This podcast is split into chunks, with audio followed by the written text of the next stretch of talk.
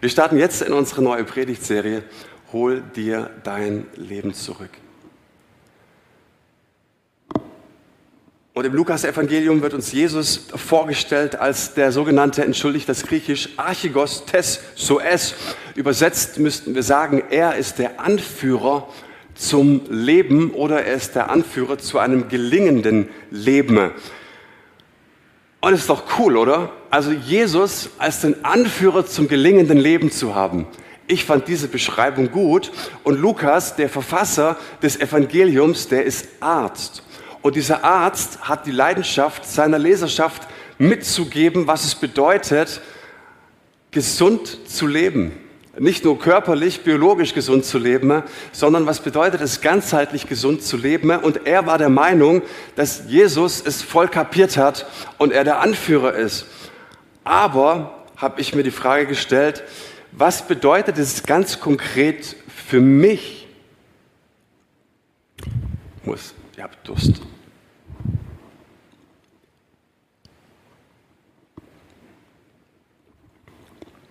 Was bedeutet es für mich, dass er der Anführer zum Leben ist? Und ich möchte euch eine ganz kurze Geschichte vorlesen. Und ich glaube, dass da so viel Antwort drin steckt. Also, es war einmal ein Mann, der sich viele Gedanken darüber gemacht hatte, wie er mit seinem Leben, was er mit seinem Leben anfangen wollte. Eines Tages bot sich ihm die Chance, seinen Traum zu verwirklichen. Eine so einmalige Gelegenheit musste er beim Schopf packen, Allerdings würde er sich dazu auf eine lange Reise begeben müssen. Und so machte er sich auf den Weg. Seine Vorfreude wuchs mit jedem Kilometer, während er sich ausmalte, wie ein Zukunftstraum sich erfüllen, erfüllen würde. Da führte ein Pfad über eine Brücke hoch über einen gefährlich reisenden Fluss. Und er wollte sie gerade überqueren, als er einen Fremden bemerkte, der ihm entgegenkam. Der Mann hatte ein Seil mehrmals um einen Leib gewickelt. Wie er aussah oder wie es aussah, mochte es gut und gerne so zehn Meter lang sein. Der Fremde begann sein Seil im Gehen abzuwickeln und kurz bevor die beiden Männer sich trafen, sagte der Fremde, Verzeihung, Sir, wären Sie so freundlich und würden das Ende des Seils für mich halten. Ohne groß nachzudenken, steckte der Mann oder streckte der Mann die Hand aus und griff nach dem Seil.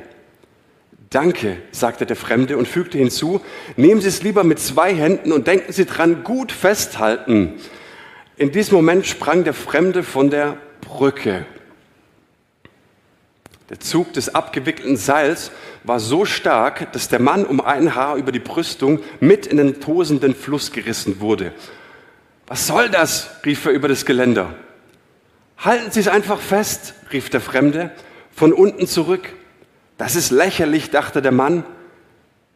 Er schickte sich an, den Fremden loszulassen. Das ging aber über seine Kräfte. Warum haben Sie das getan? schrie er ärgerlich über die Brüstung. Denken Sie dran, gut festhalten, sonst komme ich um. Aber ich kann Sie nicht hochziehen, rief der Mann. Sie sind jetzt verantwortlich für mich, sage ich Ihnen. Das wollte ich doch aber gar nicht, schimpfte der Mann. Hey, wenn Sie loslassen, dann verlieren Sie mich. Das wissen Sie schon, oder? Der Mann blickte sich um, aber er wollte es irgendwie an der Brücke befestigen, aber er fand da einfach nichts, wie er das Seil an der Brücke befestigen konnte. Er begann über seine missliche Lage nachzudenken. Voller Eifer hatte er sich aufgemacht, um einen Traum zu verwirklichen. Nun saß er hier fest und es war nicht abzusehen, wie lange. Vielleicht kann ich das Seil irgendwo festbinden, aber ich finde doch nichts. Irgendwie wurde er jetzt hier festgehalten. Wieder rief er über die Brüstung, was wollen Sie eigentlich? Nur Ihre Hilfe, kam die Antwort. Ja, wie soll ich denn helfen? Ich kann Sie nicht hochziehen und auch keine Hilfe holen, weil das Seil sich nirgends anbinden lässt. Halten Sie es einfach fest, erwiderte der baumelnde Fremde. Mein Leben liegt in Ihren Händen, das wissen Sie schon, oder? Der Mann war fassungslos. Wenn ich loslasse, werde ich mir mein Leben lang Vorwürfe machen. Und wenn ich festhalte, ja, dann, dann kann ich meinen Traum nicht verwirklichen und kann nicht wirklich leben. Und so verging die Zeit. Und dem Mann wurde bewusst, dass es allerhöchste Zeit war, weiterzugehen, sonst würde er zu spät kommen. Schließlich kam ihm eine neue Idee. Hören Sie, erklärte er dem Mann, der unten hing, ich glaube, ich weiß, wie ich Sie retten kann. Allein konnte er den Fremden nicht hochziehen. Aber wenn der Fremde an das Seil richtig hochklettern könnte, den Abstand verkürzen würde, könnten sie es gemeinsam schaffen. Aber der baumelnde Fremde dachte überhaupt nicht daran. Sie wollen also gar nicht helfen, rief der Mann ihm zu. Hören Sie, ich kann das Seil einfach nicht mehr festhalten. Wenn Sie loslassen, sterbe ich. In diesem Moment hatte der Mann auf der Brücke eine Erleuchtung, einen Gedanken, den er zuvor niemals in Erwägung gezogen hätte. Und er sagte, hören Sie gut zu, was ich jetzt sage. Ich mein's ernst. Verzweifelt und verzagt blickte der Baumelnde nach oben. Ich bin nicht bereit, Ihnen Ihre Lebensentscheidungen abzunehmen. Ich treffe nur meine eigenen, erklärte der Mann bestimmt. Ab sofort gebe ich Ihnen Ihre Verantwortung für Ihr Leben zurück. Was meinen Sie damit? fragte der Fremde, sichtlich verängstigt. Ganz einfach, hey, es liegt an Ihnen. Sie entscheiden über Ihre Zukunft. Ich werde von hier oben nur dagegenhalten. Hochziehen müssen Sie sich selbst. Der Mann stemmte sich in den Boden, um das Gegengewicht, um als Gegengewicht zu fungieren. Da kam, oder das kann doch nicht Ihr Ernst sein, sagte er. Wie, wie können Sie das zulassen? So egoistisch kann doch keiner sein. Schließlich sind Sie doch für mich verantwortlich. Was könnte Ihnen so wichtig sein, dass Sie mir nicht helfen wollen? Und nach langem Schweiben sagte der Mann auf der Brücke langsam, ich nehme Ihre Entscheidung an. Er ließ das, Seil los und ging weiter.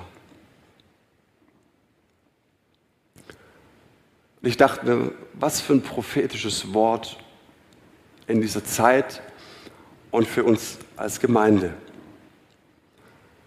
Ja, Jesus ist der Archigos Tessoes. Er ist der Anführer zum Leben. Und er lädt uns ein, ihm nachzufolgen. Und ich glaube, dass Jesus so viel gute und starke Pläne für dein Leben hat. Ich habe vor ein paar Jahren das Buch von John Erdberg gelesen, vielleicht kennst du ihn oder das Buch auch, Hüter meiner Seele. Und ich hatte es zuerst so in der Hand und dachte mir, ah, das ist cool. Er meint bestimmt, Jesus ist der Hüter meiner Seele.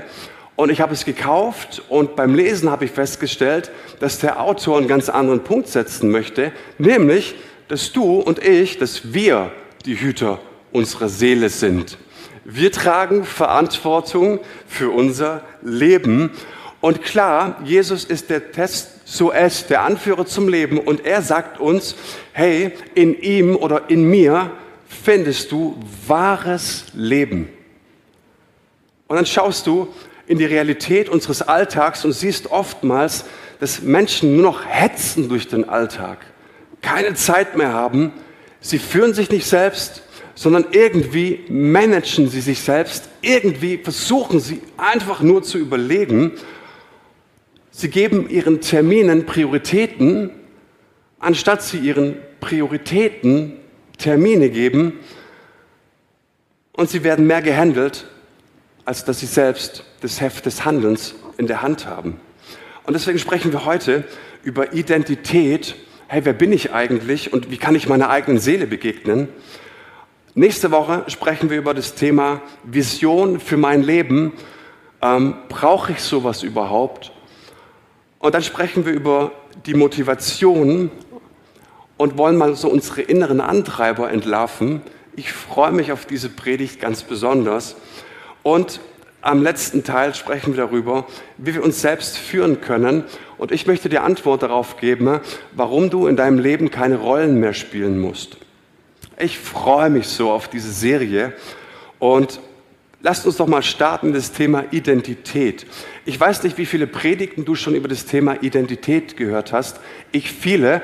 Und die, die ich gehört habe, das ging dann immer folgendermaßen ab. Du hörst jetzt mindestens 30 Bibelstellen, wer du in Jesus bist und was die Bibel sagt. Und das ist nicht verkehrt. Ich finde es wichtig und richtig. Aber ich möchte euch mal so meine Gedanken zum Thema Identität vorstellen. Und das seht ihr hier in dieser Grafik. Unsere Identität hat drei Dimensionen und ich lade dich ein, es jetzt nicht so auseinanderzuhalten. Es ist gedanklich mal wichtig, das auseinanderzuhalten, aber es ist eigentlich eine Sache. Ich habe es gerade schon erwähnt, Identität erfahren wir vor allen Dingen aus dem Wort Gottes. Das Wort Gottes ist Richtschnur und Maßstab für unsere Identität. Und wenn du dich mal wieder fragst, Mensch, ich habe schon wieder völlig vergessen, ob ich Männlein oder Weiblein bin, dann schau ins Wort Gottes. Das Wort Gottes sagt, du bist eine Tochter, du bist ein Sohn vom Herrn, du bist Erbe, du bist ein königliches Priestergeschlecht. Hey, Gott hat so viele Gedanken, wir sind sein Volk, wir sind seine Braut als Kirche. Und es ist so ermutigend, das immer wieder aus dem Wort Gottes heranzuziehen und sich erinnern zu lassen, wer wir sind. Dann habe ich festgestellt, Identität hat auch so viel mit dem Zuspruch unserer Berufung zu tun. Berufung ist ein Thema, ähm, ich glaube, dass Gott individuell in mein und dein Leben spricht, was er mit dir vorhat, weil ich habe in der Bibel niemals gelesen, dass ich Pastor werden sollte und ich glaube, Christian hat nie gelesen, dass er irgendwann mal nach Afrika gehen sollte. Du hast wahrscheinlich in der Bibel auch nie gelesen, ne, ob du einen Hauskreis starten sollst oder Lobpreise werden solltest, oder? Ich glaube nicht. In der Bibel steht auch nicht, wenn ich heiraten sollte und wie viele Kinder ich bekommen sollte. Deswegen ist es wichtig zu verstehen, Identität hat auch was mit dem persönlichen Zuspruch Gottes zu tun. Dann hat aber auch Identität etwas mit unserer eigenen Realität zu tun. Und zugegebenermaßen ist das in unseren Breitengraden, in unseren geistlichen Breitengraden total unterbeleuchtet. Und deswegen würde ich total gern mit euch darüber sprechen. Guten Morgen. Ich möchte ganz kurz unsere Gäste begrüßen. Danke. Wir könnten auch sagen, wir, wir, wir leben hier aus, aus der Quelle des Heiligen Geistes. Ich habe aber festgestellt, ja, ja, die Theorie ist der Hammer, der Heilige Geist lebt in mir. Aber oftmals gibt es da Dinge, die in meinem Inneren sind, die es irgendwie blockieren. Kennt ihr das? Irgendwie weißt du, ja, ja, der Heilige Geist ist in dir und aus dieser Quelle soll ich schöpfen und leben. Und trotzdem ist da irgendwas, was stört. Und ich habe festgestellt, Identität bedeutet, aus dem zu leben, was Gott in uns angelegt hat. Auf jeden Fall. Aber auch aus meiner ganz eigenen Wirklichkeit zu leben und vor allen Dingen auch zu ihr zu stehen. Gott spricht nicht nur durch die Bibel zu uns, sondern auch durch unser Erleben, unsere Erfahrungen, unsere Gefühle, unsere Träume, aber auch durch unsere Geschichte, durch unsere Wunden und durch unsere Schwächen. Da gab es mal einen ganz klugen Menschen, der gesagt hat, willst du Gott erkennen, dann lerne zuerst dich selbst erkennen. Und ich habe diesen Spruch vor ein paar Jahren gelesen ne, und dachte so, was für ein humanistischer Blödsinn. Ich bin so Schüler Wolfram Kopfermanns, vielleicht kennt ihr ihn, ne? der einst in den 80er Jahren aus der Petrikirche in Hamburg gegangen war, weil er Geist Gottes erlebt hat und dann eine Freikirche gegründet hat. Und von ihm habe ich immer gelernt, schau nicht in dich, weil in dir ist sowieso nichts Gutes. Das heißt, all die schlechten Erfahrungen wurden extrem abgewertet. Und ich habe irgendwann mal mir die Frage gestellt, ist es wirklich Gottes Absicht? Und ich habe einen schönen Bibelvers oder eine Stelle dazu gefunden, die ich gerne mit euch teilen würde. Im Johannesevangelium im achten Kapitel spricht Jesus mit Menschen, die an ihn glauben. Und die Info ist unendlich wichtig. Da steht, zu den Juden, die nun an ihn glaubten, die ihn mochten, die ihn cool fanden, die die Wunder mega nice fanden, wow, Jesus, der hat Potenzial und der hat was drauf, lasst uns mal eine Runde an ihn glauben. Und er sagt, wenn ihr in meinem Wort bleibt, seid ihr wirklich meine Jünger und ihr werdet die Wahrheit erkennen und die Wahrheit wird euch frei machen. Das fanden die jetzt nicht so cool. Warum? Sie waren noch Nachkommen Abrahams. Sie hatten doch so einen Status. Wir sind Nachkommen Abrahams, entgegneten sie. Wir haben nie jemanden als Sklaven gedient. Wie kannst du da sagen, ihr müsst frei werden? Jesus antwortete, ich sag euch, jeder, der sündigt, ist ein Sklave der Sünde. Ein Sklave gehört nur vorübergehend zur Familie, ein Sohn dagegen für immer. Und nur wenn der Sohn euch frei macht, seid ihr wirklich frei. Was sagt Jesus? Jesus sagt, hey, wenn du auf deine Errungenschaften, ne, auf deine Cleverness, auf dein, deine Ämter schaust und Gott vorhältst, was du für ihn alles getan hast und wie groß doch deine Nummer ist und wie toll deine Familie ist und was auch ich, was weiß ich, was du auch immer erlebt hast und nicht zulässt, dir deine eigene Realität anzuschauen, dann bist du Sklave, der nicht für immer im Haus bleibt. Und in einer Minute, lest es bitte zu Hause mal nach, in einer Minute wird er denen sagen, wisst ihr, wer euer Vater ist? Euer Vater ist der Teufel. Sagt er zu gläubigen Menschen. Menschen, die nicht bereit sind, ihre eigene Realität ins Auge zu blicken. Und da kam ich auf den Gedanken zu sagen, ne, lern erst dich erkennen und dann lernst du Gott kennen. Darüber zu sagen, ne, dass es ein humanistischer Blödsinn ist. Nee, Mann, das ist richtig gutes Zeug. Wenn ich weiß, dass ich bedürftig bin, dass ich ihn brauche, das war in meinem Leben immer die intensivsten Zeiten. Das heißt, das Hinaufsteigen zu Gott geht über das Hinabsteigen in die eigene Realität. Und der Weg zu Gott ist nie eine Einbahnstraße, auf dem wir immer weiter auf Gott zugehen, ich glaube, dass der Weg zu Gott viel mehr über Irrwege und Umwege führt und dass es den Königsweg nicht gibt. Und oftmals führt er auch über das Scheitern und die Enttäuschung über mich und dich selbst.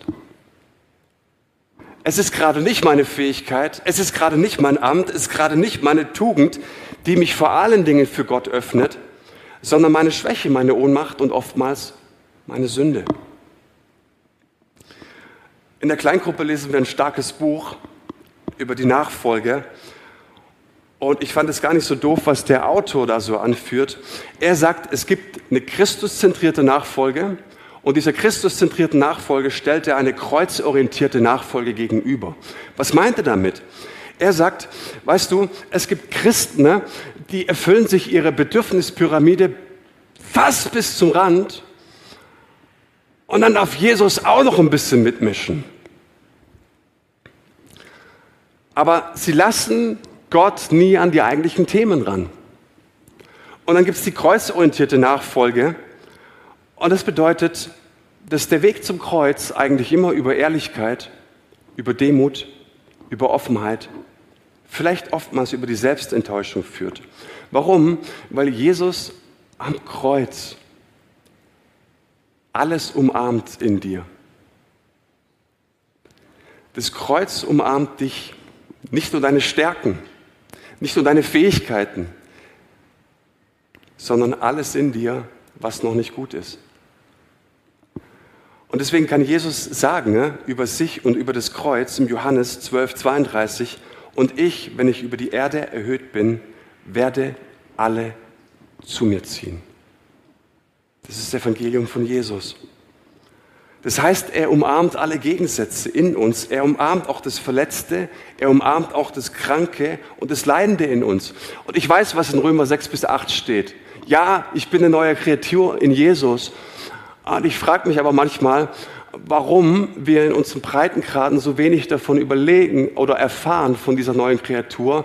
Und ich habe festgestellt, weil wir nicht in der Lage sind, in uns reinzuschauen und es zuzulassen, was in uns steht.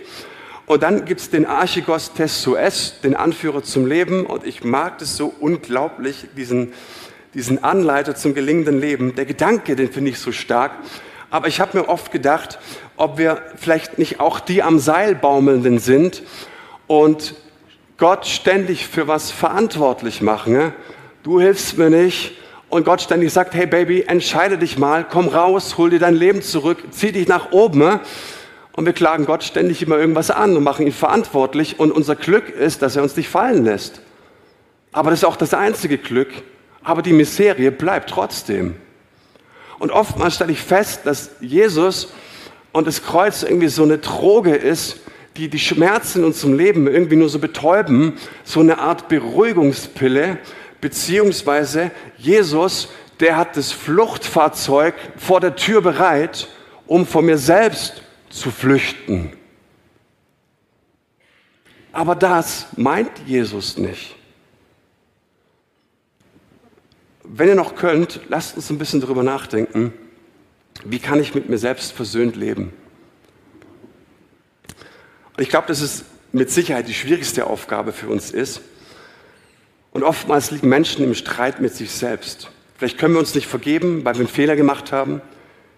Vielleicht sehen wir, wir haben einen Fehler gemacht und unser Image ist angekratzt und es ist schwierig für uns, Ja zu sagen. Ja zu sagen zu unserer eigenen Lebensgeschichte. Und dann rebellieren wir vielleicht gegen unsere Erziehung. Wir rebellieren über die Situation der Weltgeschichte, in die wir hineingeboren wurden dass sich vielleicht unsere Träume vom Leben noch nicht haben verwirklichen lassen, dass wir in unserer Kindheit zu tief verletzt wurden und dadurch an unserer Entfaltung gehindert wurden. Und manche Menschen bleiben ihr Leben lang in der Anklage und Rebellion gegen ihr Schicksal stecken. Und dann klagen sie bis zum Lebensende gegen ihr Elternhaus, dass sie von ihren Eltern nicht die Liebe bekommen haben, die sie eigentlich gebraucht hätten. Sie klagen vielleicht die Gesellschaft an, sie klagen die Nachbarschaft an, ihr Viertel, in dem sie aufgewachsen sind. Und wir sagen die ganze Zeit, wäre ich doch woanders aufgewachsen, dann wäre mein Leben vielleicht ein bisschen besser gewesen. Und irgendwie, wie auch immer, sind immer die anderen schuld an der Miserie. Immer. Und sie fühlen sich dann ein Leben lang als Opfer und damit entschuldigen sie ihre Lebensverweigerung. Und dann lehnen sie es ab, sich mit ihrer Geschichte auszusöhnen und zugleich weigern sie sich, die Verantwortung für ihr eigenes Leben zu übernehmen, weil sie nicht bereit sind, die Verantwortung für sich selbst zu übernehmen und sich am Seil hochzuziehen. Und wenn du nicht bereit bist, Verantwortung für dich zu übernehmen, bist du nicht bereit, Verantwortung für andere zu übernehmen, Verantwortung in der Gesellschaft wahrzunehmen, Verantwortung in deiner Kirche wahrzunehmen. Und wir stellen fest, hier geht es nicht nur um Mitarbeiter gewinnen, sondern hier geht es einfach darum, dass ich gelernt habe, aus selbstzentrierten Kreisen rauszukommen, Verantwortung für mich zu übernehmen, nicht ständig irgendwas kompensieren muss, sondern bereit bin, jetzt auch überzufließen, die Quelle des Heiligen Geistes überfließen zu lassen und dann anderen zu dienen, Fand ich jetzt gar nicht so doof, den Gedanken. Wie kann ich mich mit meiner Lebensgeschichte aussöhnen? Folie 8. Ich glaube, dass es nie die idealen Eltern gibt, die wir uns irgendwie gewünscht hätten. Und ich merke das selber, auch wenn wir Eltern es noch so gut meinen, ich glaube, irgendwann mal kriegen wir eine gewisse Rechnung. Und wir können mit drei Kindern noch so gerecht sein. Auch jetzt merke ich schon, wow, du kannst nicht jedem gerecht werden es kann nicht jeder sich gleichrangig behandelt fühlen. Es funktioniert irgendwie nicht. Und es gibt Menschen, die den Vater oder die Mutter vielleicht früh verloren haben. Oder der Vater war unzuverlässig. Der Vater hat getrunken. Und unter Alkoholeinfluss war der Vater unberechenbar. Die Familie hatte brutale Angst vor ihm, wenn er nach Hause kam. Vielleicht war die Mama depressiv und sie konnte den Kindern niemals dieses Urvertrauen schenken, was wir uns gewünscht hätten. Haben Kinder einen legitimen Wunsch oder ein legitimes Recht auf Urvertrauen? Aber ja. Können es Eltern manchmal nicht schenken? Auch ja. Was machen wir jetzt damit? Ich habe vier Jahre lang in Bad Cannstatt äh, in einem Heim gearbeitet für Jungs und Mädchen, die sexuell missbraucht wurden. Und das sind Hypotheken, die nicht so leicht abzutragen sind. Und ich glaube, dass es oftmals auch eine Therapie braucht, um mit solchen Verletzungen wirklich umzugehen. Aber die Botschaft ist, wir haben einen Anführer zum Leben. Und die Botschaft ist, Gruß von Jesus, jede Wunde kann heilen wir können uns unsere Kindheit nicht aussuchen und wir können die Geschichte nicht, nicht aussuchen, die wir hineingeboren werden. Ne? Aber irgendwann mal muss der Punkt kommen, zu dem du kommst, am besten geführt durch den Heiligen Geist, an dem du sagst, ich möchte mich aussöhnen mit dem, was ich erlebt und erlitten habe. Und nur wenn wir bereit sind, uns mit dem auch wirklich auszusöhnen, können sich Wunden in Perlen verwandeln. Wer von euch kennt Hildegard von Bingen? Schon mal gehört? Ich, hab, ich kenne die jetzt auch nicht großartig. Ich weiß, die hat irgendwas mit vielen Kräutern mal gesammelt. Und ich weiß auch, dass die irgendwann mal in der Kirchengeschichte aufgetaucht ist. Und ich habe mal eine Doku über sie gesehen. Das meiste habe ich vergessen. Aber diesen einen Satz, der hat sich bei mir eingeprägt von dieser guten Frau. Sie sagte, es ist die eigentliche Aufgabe des Menschen, seine Wunden in Perlen zu verwandeln. Es gelingt aber nur, wenn du Ja sagst zu deinen Wunden. Und wenn ich aufhöre, andere für meine Wunden verantwortlich zu machen. Es muss irgendwann der Punkt kommen, in dem du sagst, ich höre auf, die ganze Welt dafür zu verurteilen und dafür verantwortlich zu machen, wie es mir heute geht, wie ich geworden bin. Und die Versöhnung mit seinen Wunden geht erstmal darüber, dass ich meinen Schmerz zulasse und die Wut zulasse denen gegenüber, die mich verletzt haben. Und dann bedeutet es, wenn ich es zulasse, die Versöhnung mit meinen Verletzungen, dass ich denen vergebe, die mich gekränkt haben. Und ich weiß, dass Vergebung ein langer Prozess ist und auch kein einfacher Prozess ist. Und du kannst nachher im Worship deine Hände heben und sagen, ich will, es ist super, aber ich glaube, dass Vergebung Schwerstarbeit ist. Und trotzdem glaube ich, wenn du dein Leben zurückhaben möchtest, dann geht es nur darüber, dass du eine Entscheidung triffst. Ich möchte den Prozess der Vergebung wirklich angehen. Ich habe das bei meinem eigenen Vater erlebt. Irgendwann mal habe ich gedacht, ich muss ihm einen langen Brief schreiben. Als wir vier Jahre alt waren, hat unser Papa uns verlassen und ich habe ihn ganz, ganz lange für mein Schicksal verantwortlich gemacht. Und dann habe ich ihm irgendwann einen Brief geschrieben unter Tränen und ich habe ihn ihm einfach in die Hände gedrückt. Ich weiß noch, das war der zweite Weihnachtsfeiertag, irgendwann ist schon länger her. Und dann ruft er so eine Woche später an, weil er die Situation selber mal unter die Füße bekommen musste. Und er sagt, ich weiß nicht, was ich sagen soll. Und wir haben uns getroffen und haben stundenlang bei einem Bierchen über so vieles gesprochen, was so viel Heilung in mein Leben gebracht hat. Und ich habe gemerkt, wir können uns aussöhnen mit unserer Geschichte. Wir können uns aussöhnen mit unseren Vaterwunden und mit unseren Mutterwunden. Und viele Menschen machen auch Gott für ihr Leben verantwortlich, für ihre Lebensgeschichte verantwortlich. Wir sagen, Gott, wie kannst du mir das, wie kannst du das zulassen, ne, dass es mir so und so erging? Und dann setzt du Gott auf die Anklagebank und verstehst nicht, dass du auch hier wieder genau derselbe bist, der dem Typ auf der Brücke zuruft, du bist verantwortlich für alles. Und es muss diesen Punkt geben, an dem wir tatsächlich, hört mir bitte zu, auch Gott vergeben für das, was er uns zugemutet hat. Ich habe jetzt dieses Seminar für Beziehungen und für Singles gehalten und ein Single kam auf mich zu und sagt, Mensch, kannst du auch ein bisschen darüber sprechen? Hey, weißt du, wie es uns geht? Vielleicht sehen wir uns seit Jahren nach einem Partner. Und dann bist du irgendwann 30 und dann bist du 32 und dann bist du irgendwann 35. Und ich frage mich die ganze Zeit, sag mal, was stimmt mit mir nicht? Die heiraten alle, die kriegen Kinder und wir freuen uns ja mit jedem, der Kinder kriegt. Und trotzdem ist jedes neugeborene Kind eine Message für einen älteren Single. Mir schwimmt jetzt die Zeit davon. Wie können wir damit umgehen? Und meine Antwort ist, dass wir schwäbisches, dekadentes Christentum die Familien zum irgendwas erhoben haben, was gar nicht Realität ist. Die Statistik unserer Gemeinde sagt, dass wir ziemlich viel Alleinstehende und Singles haben. Aber das andere ist, und es hört sich leichter an als gesagt, ich weiß es, dass du auch hier Gott vergeben musst.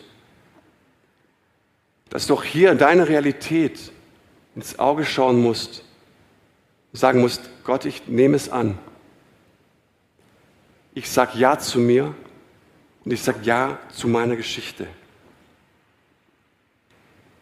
Und ich will aufhören, mich ständig selbst zu verurteilen, weil ich im Vergleich nicht gut wegkomme.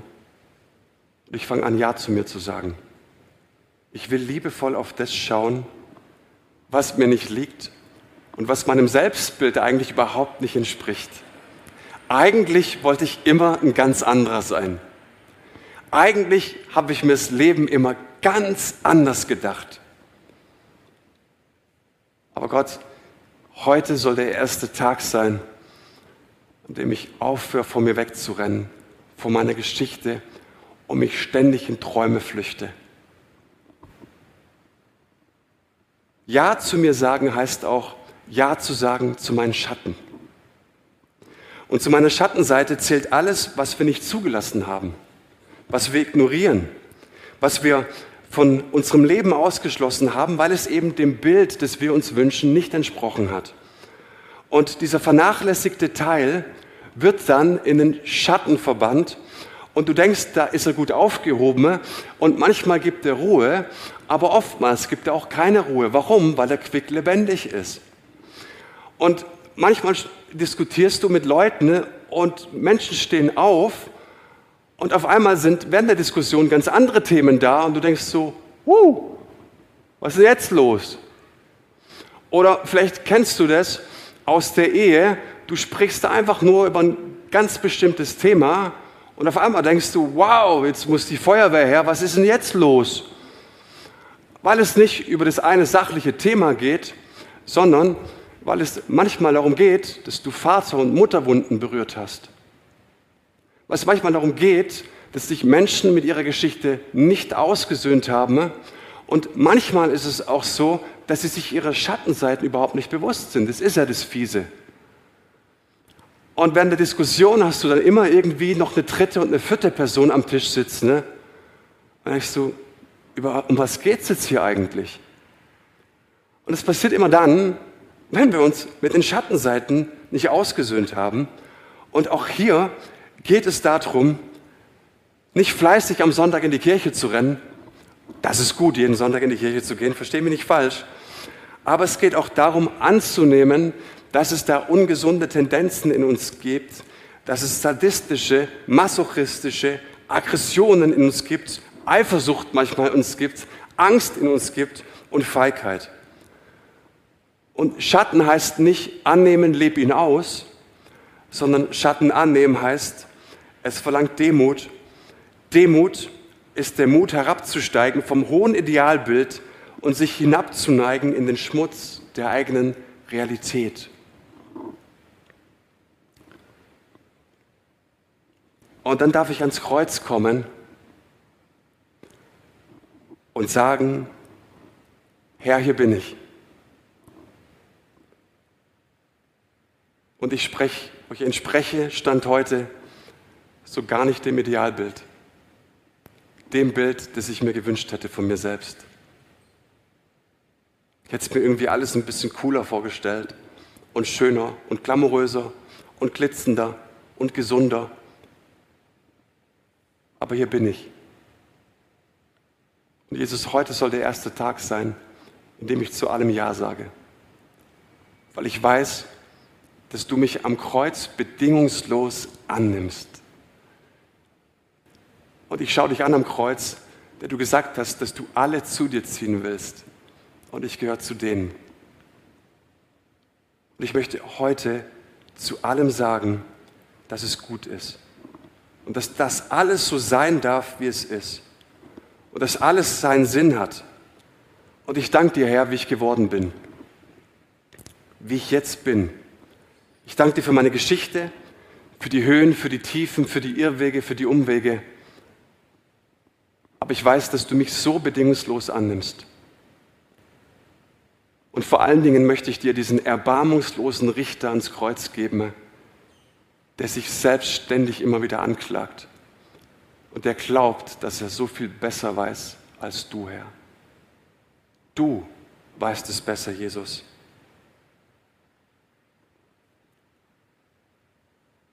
Und deswegen lesen wir auch in der Bibel, kannst du den Bibelvers kurz einblenden, wenn das Herz uns auch verurteilt, Gott ist größer als unser Herz und er weiß alles. Ich weiß, dass wir über der Zeit sind, aber ich würde gerne im letzten Teil noch über Vergebung sprechen, weil ich manchmal auch glaube, dass wir das Thema Vergebung so gerne auslagern und nicht verstanden haben, dass wir auch hier Verantwortung übernehmen sollten. Ich glaube, dass es zum einen darum geht, dass wir uns mit uns selbst aussöhnen und dass wir uns selbst für einiges vergeben müssen. Auch das ist super schwer, weil wir eben diesen erbarmungslosen Richter in uns haben. Und ich würde gerne vier kleine Schritte anschauen. Wie können wir anderen Menschen vergeben? Und ich glaube, dass die Schritte wichtig sind, dass du die Schritte nicht überspringst und auslässt, sondern Schritt für Schritt gehst. Der erste Schritt der Vergebung ist, dass wir den Schmerz nochmal zulassen, den andere uns angetan haben. Und ja, es geht dann darum, dass du den Schmerz nochmal durchleidest von neuem, um dich von ihm verabschieden zu können. Und ich glaube, dass wir Verletzungen manchmal gar nicht richtig wahrgenommen haben. Da kam irgendein kränkendes Wort und wir sind ja so im Alltag und sind permanent beschäftigt, dass es oftmals so schwierig ist zu realisieren, hey, was ist da eigentlich wirklich passiert? Und wenn ich mir Zeit nehme, dann wird mir erstmal so richtig klar, wie unfair es war, wie, wie gemein es war, wie ich behandelt wurde. Und dass mich das so tief verletzt hat. Und dass es nicht darum geht, sei ein Mann, sondern mich verletzen andere Worte als dich. Und zu realisieren, da lebt auch noch so ein kleiner Junge in mir, der nicht so viel ab kann. Und das will ich realisieren in dem ersten Schritt. Und im zweiten Schritt will ich den Ärger und die Wut zulassen. Da kommt was in mir auf. Ich bin so furchtbar sauer und wütend auf Menschen. Aber weißt du, die Vergebung, die steht am Ende der Wut und nicht am Anfang. Und die Wut ist so wichtig, weil sie das Messer aus deinem Körper rausdrücken möchte, das Messer oder die Verletzung, die dir zugefügt wurde. Und solange der andere, der uns verletzt hat, noch in uns steckt, kann die Wunde nicht heilen. Wenn das Messer in der Wunde bleibt, kann sie sich niemals schließen. Aber die Wut ist die Kraft, das Messer aus der Verletzung in uns herauszuwerfen, weil der, der uns verletzt hat, den wollen wir aus unserem Herzen verweisen. Und ich glaube, dass wir erstmal eine gesunde Distanz zu unserem Verwunder brauchen. Du brauchst die gesunde Distanz, um ihm gegenübertreten zu können und dann zu sehen, ich kann ihm ins Gesicht schauen und kann erstmal realisieren, was ist hier passiert. Dann kann ich realisieren, was hat mich eigentlich wirklich verletzt. Und der dritte Schritt der Vergebung besteht dann darin, dass wir aus der Distanz heraus, die wir durch unsere Wut gewonnen haben, nun objektiv beurteilen, was uns so tief verletzt hat. Und das ist wichtig. Du brauchst einen objektiven Blick auf diese Verletzung.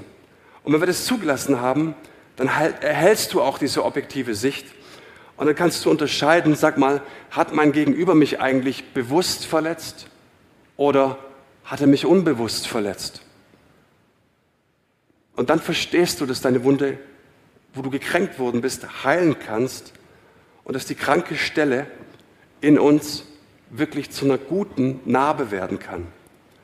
Und der letzte Schritt, und ich komme zum Ende der Predigt, der führt dann über die Befreiung von der Macht des anderen. Solange der andere in dir steckt, ist er noch in dir. Und solange du nicht vergeben hast, hat der andere Macht über dich. Du trägst ja dem anderen ständig was hinterher.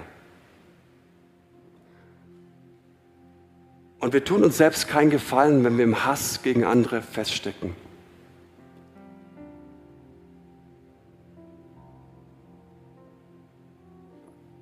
Und während dieser Predigtvorbereitung habe ich verstanden, ne,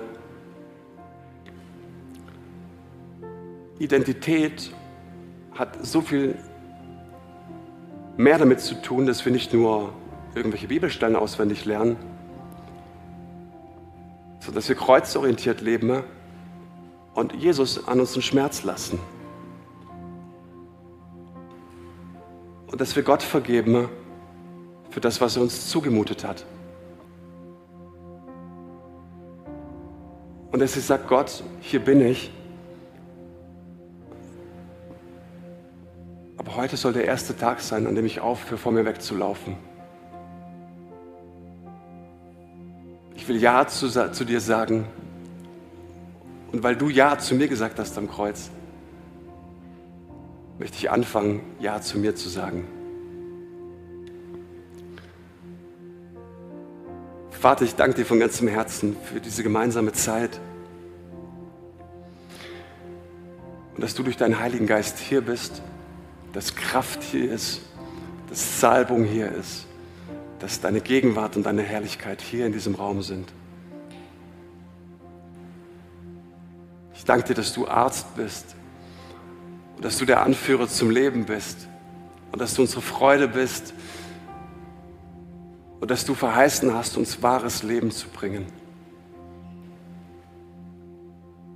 Und dass du der Mut bist in uns selbst und uns Mut schenken möchtest, zu uns zu stehen. Und ich bitte dich, dass wo Menschen angesprochen sind heute, wo sie in Unvergebenheit feststecken, wo sie in der Rebellion gegen ihr eigenes Leben sind, dass sie anfangen, sich am Seil hochzuziehen, weil du am anderen Ende wartest, Herr. Du führst an zum Leben.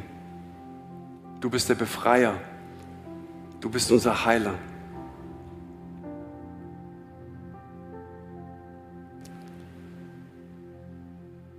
Ein allerletzter Gedanke, bevor wir in das Reaktionslied gehen. Ich habe irgendwann mal realisiert, dass das Thema so entscheidend ist und so viele Menschen blockiert und dachte, es wäre immer gar nicht doof, jemanden zu fragen, ob er sich vorstellen könnte, eine therapeutische Ausbildung zu machen. Und ich dachte da damals an die Bettina und ich habe da einfach nur ein bisschen drüber gesprochen und ich glaube, dass sie das auch schon länger vorhatte und sie den ersten Schritt gemacht hat. Und ich bis zum heutigen Tag mich schwer wundere, warum die Frau überhaupt noch irgendeine freie Minute hat. Jetzt hast du in der Gemeinde eine ausgebildete Therapeutin und hast noch ausgebildete Mentoren, die so ein riesen Herz haben, an deine Seite zu gehen, dich an die Hand zu nehmen und dir zuzuhören. Nicht jeder muss der super, super Psychologe sein. Aber ich habe gestern während diesem Seminar so vielen jungen Männern zugehört. Einfach nur zugehört und gesagt, hey, darf ich für dich beten zum Schluss? Die befreit nach Hause gegangen sind. Und ich lade dich einfach ein, das ist so mein Herzenswunsch. Baby, das Ding heißt Nachfolge.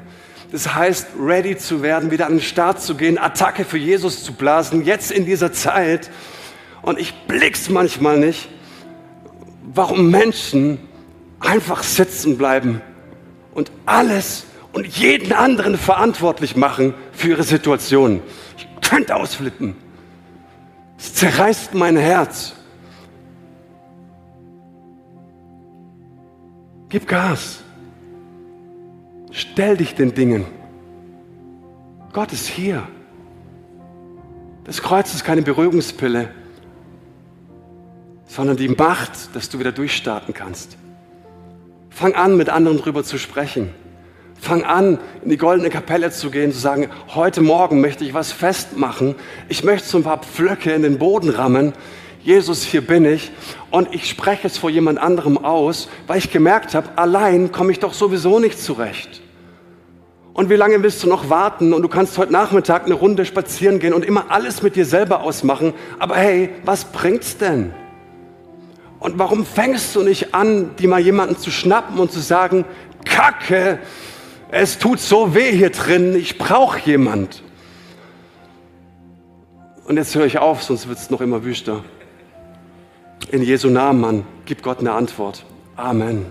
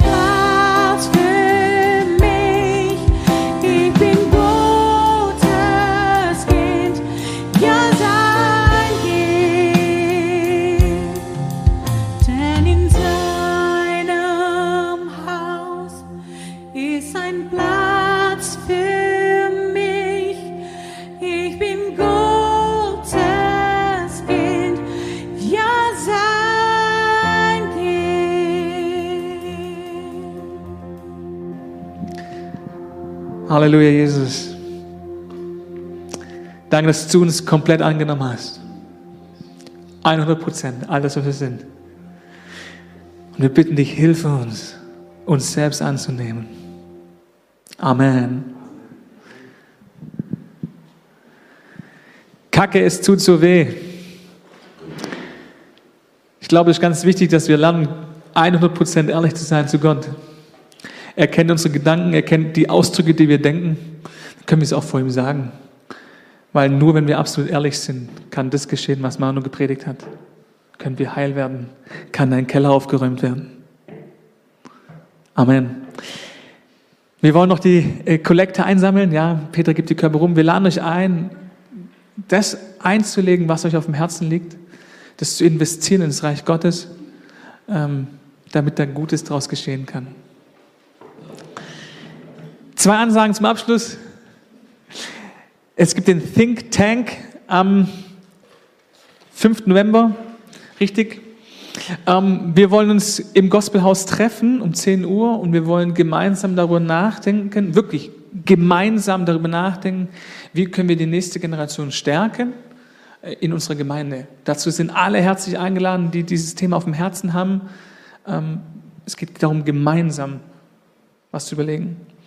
Und am 22.10. trifft sich unsere Jugend zum Kegelabend im Paul. Pauls, also im Paul nicht, im Pauls, genau. Ähm, herzliche Einladung an dich, wenn du jugendlich bist, zum Kegelabend zu kommen. Ja, und dann lasst uns doch gemeinsam beten, das Vaterunser. Ähm, ja, nochmal bewusst zu machen, das Reich Gottes soll kommen. Wir brauchen es. Ich brauche es. Vater unser im Himmel, geheiligt werde dein Name, dein Reich komme, dein Wille geschehe, wie im Himmel, so auf Erden. Unser tägliches Brot gib uns heute und vergib uns unsere Schuld, wie auch wir vergeben unseren Schuldigern. Und führe uns nicht in Versuchung, sondern erlöse uns von dem Bösen. Denn dein ist das Reich und die Kraft und die Herrlichkeit in Ewigkeit. Amen. Livestream, wir verabschieden euch. Schön, dass ihr eingeschaltet habt. Einen wunderschönen Sonntag. An euch genauso. Herzliche Einladung zum Kaffee.